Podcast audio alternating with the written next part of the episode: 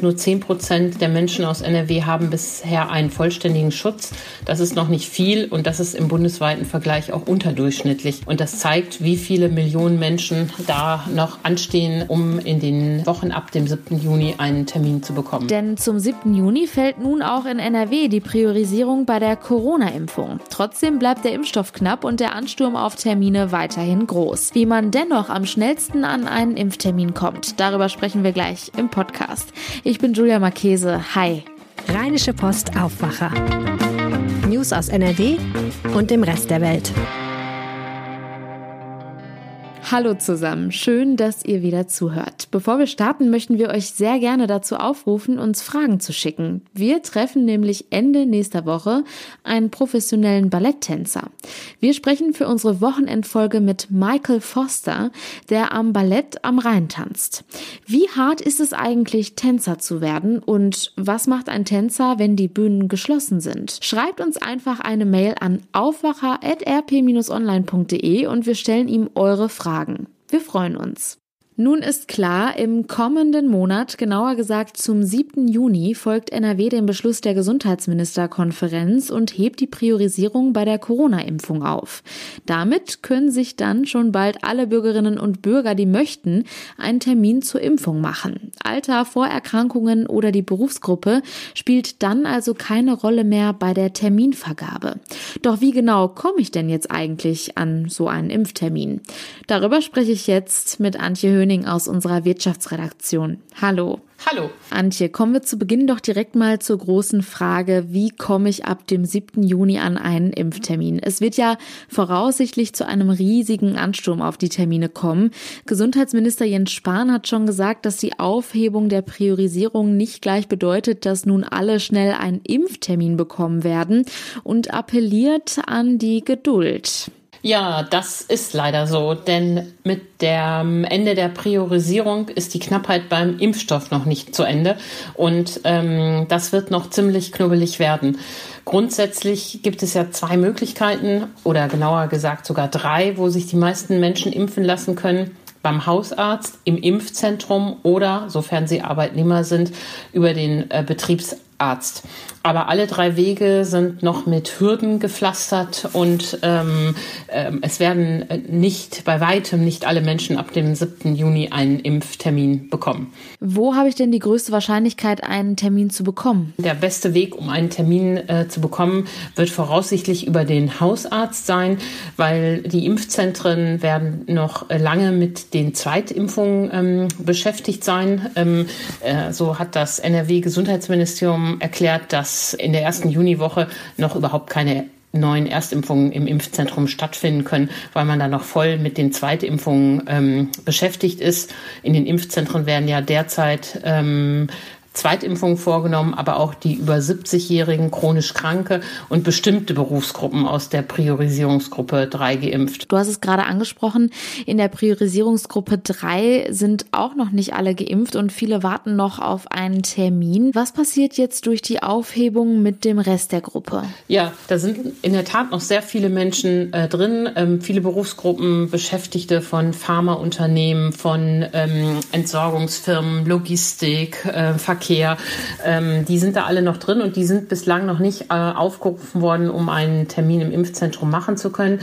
Diese ähm, vielen Menschen, diese vielen Berufsgruppen, die werden am Ende faktisch nichts von ihrer Priorisierung haben. Also die Priorisierung wird schneller enden, als dass die einen Impftermin haben.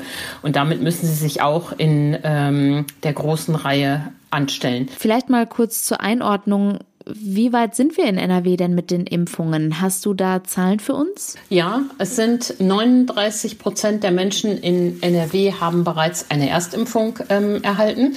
Das ist ja schon mal ganz ordentlich. Damit liegt Nordrhein-Westfalen auch über dem Bundesdurchschnitt. Bei den Zweitimpfungen sind es allerdings nur 10 Prozent. Das heißt, nur 10 Prozent der Menschen aus NRW haben bisher einen vollständigen Schutz. Das ist noch nicht viel und das ist im bundesweiten Vergleich auch unterdurchschnittlich.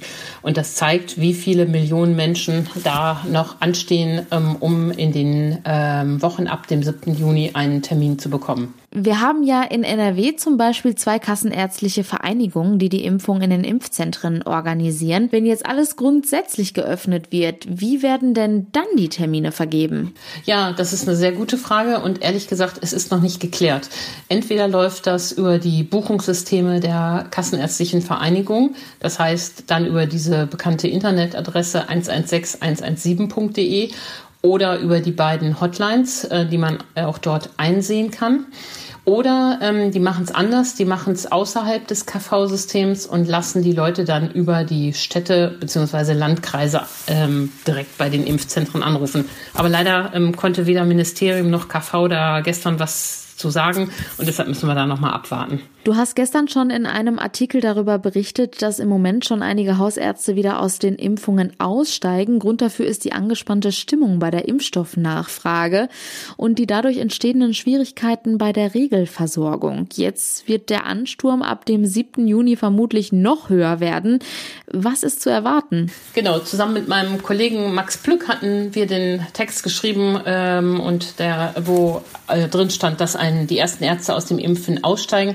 Das sieht die Kassenärztliche Vereinigung Nordrhein entspannt. Äh, die sagt, das machen manche vielleicht auch nur vorübergehend, weil sie Urlaub haben, weil sie eine Pause brauchen, um erstmal da jetzt weiter zu impfen und ist eigentlich überzeugt, ähm, dass die auch das Impfen wieder aufnehmen werden. Also über 5000 ähm, Ärzte in Nordrhein-Westfalen impfen ja schon. Aber ähm, also für die Praxisteams ist das, äh, werden das ganz herausfordernde Wochen äh, werden. Und ähm, ein bisschen sind die das Opfer dieser doch sehr frühen Aufhebung äh, der Priorisierung, die die Politik wollte, um den Menschen auch mal positive Nachrichten zu geben. Aber das Problem wird eigentlich nur ein bisschen verlagert. Also die Priorisierung durch die Impfverordnung ähm, wird aufgehoben. Jetzt findet die Priorisierung im Wartezimmer statt und die armen Arzthelfer äh, müssen es ein bisschen ausbaden. Da kann man nur um Geduld und Freundlichkeit der Patienten bitten, dass äh, sie nicht äh, ihren Unmut dann am Praxistelefon äußern. In der Vergangenheit haben wir auch schon darüber gesprochen, dass einige Menschen gar keinen Hausarzt haben. Was ist denn dann mit denen eigentlich? Ja, das stimmt. Das sind ja ähm, oft äh, junge Menschen oder mittelalte Menschen, die nichts haben, deshalb auch nicht zum Arzt gehen, auch noch keine Vorsorgeuntersuchung brauchen. Und für die ist es natürlich tatsächlich ein Problem. Auf ähm, Dauer sind für die sicher die Impfzentren eine gute ähm, Anlaufstelle, weil man da ja eben keinen Arzt braucht. Oder sie versuchen es über die Facharztschiene. Viele haben ja dann doch, vielleicht haben sie den Orthopäden, mit, bei dem sie schon immer sind, mit ihrem Tennisarm oder Frauen den Gynäkologen. Ähm, was ziemlich aussichtslos erscheint, ist äh, der Versuch, bei einem Hausarzt neu anzulanden. Da winken die Praxen verständlicherweise ab und sagen, wir müssen erstmal unsere eigenen Patienten versorgen, bevor wir neue Patienten aufnehmen. Jetzt sollen ja auch bald Betriebsärzte anfangen zu impfen. Das wird ja vermutlich auch noch mal viel Bedarf abdecken, oder? Ja, das ist wirklich äh, toll. Viele ähm, Unternehmen, äh, Konzerne, aber auch mittlere Unternehmen haben ja bereits Impfstraßen errichtet, äh, Pläne geschrieben, wie sie das machen. Die warten auch nur auf den Impfstoff und ähm, auch da soll es eben am 7. Juni losgehen. Der Impfstoff kommt vom Bund, das heißt, den müssen nicht die Länder aus ihren Kontingenten abzwacken und die Unternehmen müssen das bei ähm, den Apotheken bzw. dem Pharma-Großhandel bestellen.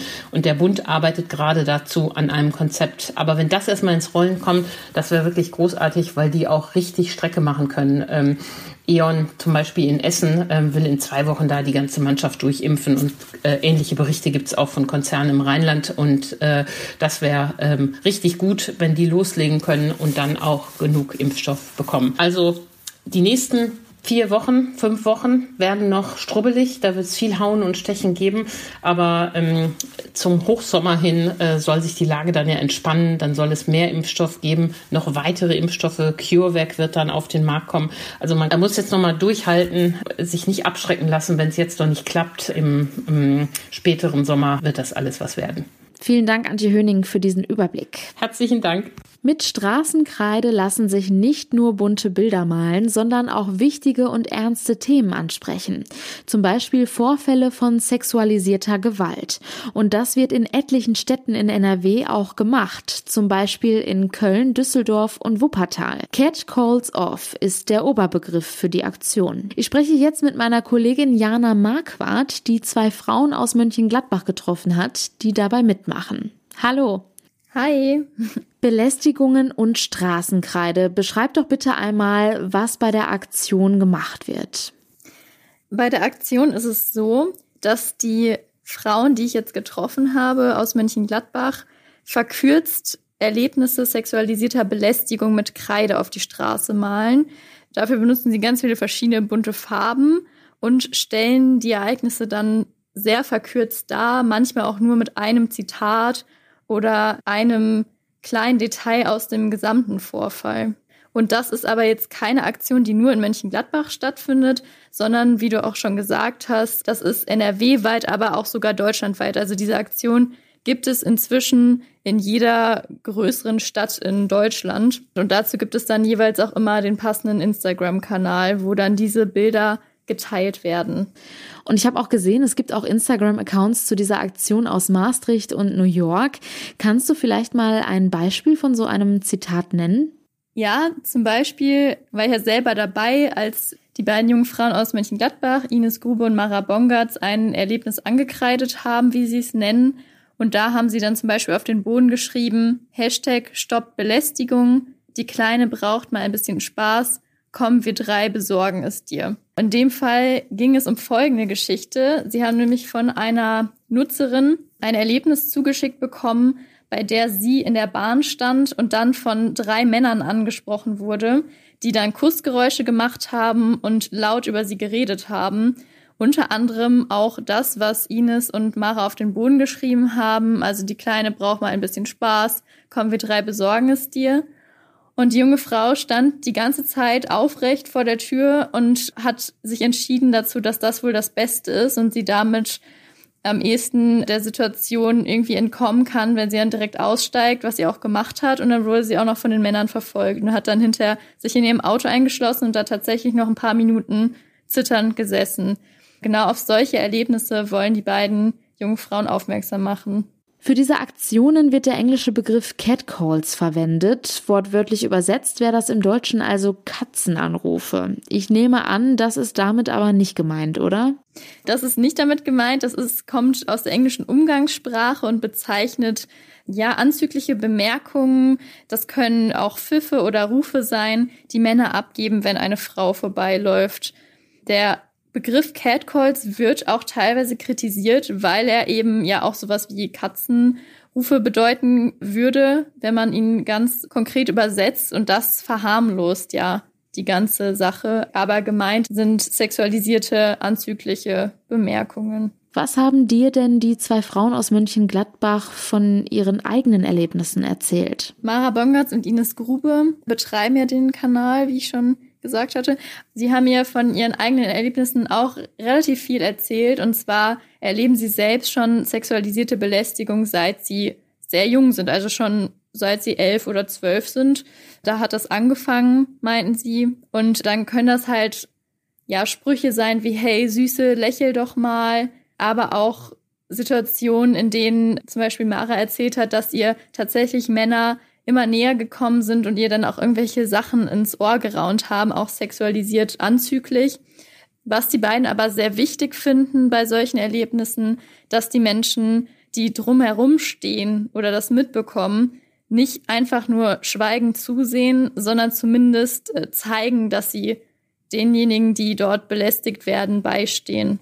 Das kann auch nur dadurch geschehen, dass sie vielleicht einen Schritt auf die Betroffenen zugehen und ihnen das auch nur mit Gesten signalisieren.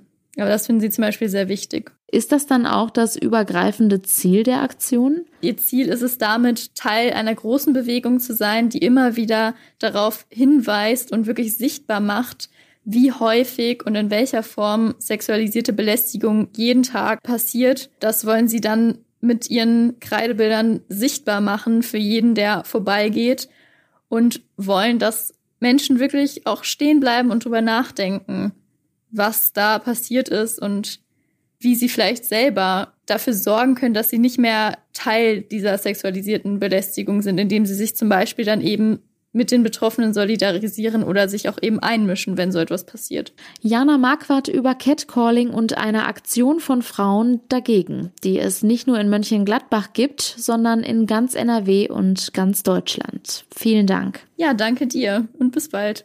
Und zur Vollständigkeit sei gesagt, natürlich erleben nicht nur Frauen solche Formen von Belästigungen, auch Männer können betroffen sein. Und diese Themen sind heute außerdem noch wichtig. NRW-Ministerpräsident Armin Laschet unterrichtet den Landtag heute über Perspektiven und Zukunftschancen für Kinder und Jugendliche nach der Corona-Pandemie. Es wird erwartet, dass Laschet dann auch Maßnahmen zur Sicherung von Bildungschancen vorlegt. In NRW hat sich der Import von Bienenhonig in fünf Jahren vervierfacht. Das teilte das Statistische Landesamt anlässlich des Weltbienentages morgen mit. Im vergangenen Jahr sind demnach 2688 Tonnen Honig im Wert von 22,4 Millionen Euro eingeführt worden. Nun noch ein kurzer Blick aufs Wetter. Und das bleibt weiterhin wechselhaft. Immer wieder sind Schauer und Gewitter möglich. Zwischendurch kommt auch mal die Sonne raus. Die Temperaturen liegen bei milden 14 bis 17 15 Grad. Und das war der Aufwacher vom 19. Mai. Habt einen schönen Tag. Ciao. Mehr Nachrichten aus NRW gibt's jederzeit auf RP Online. rp-online.de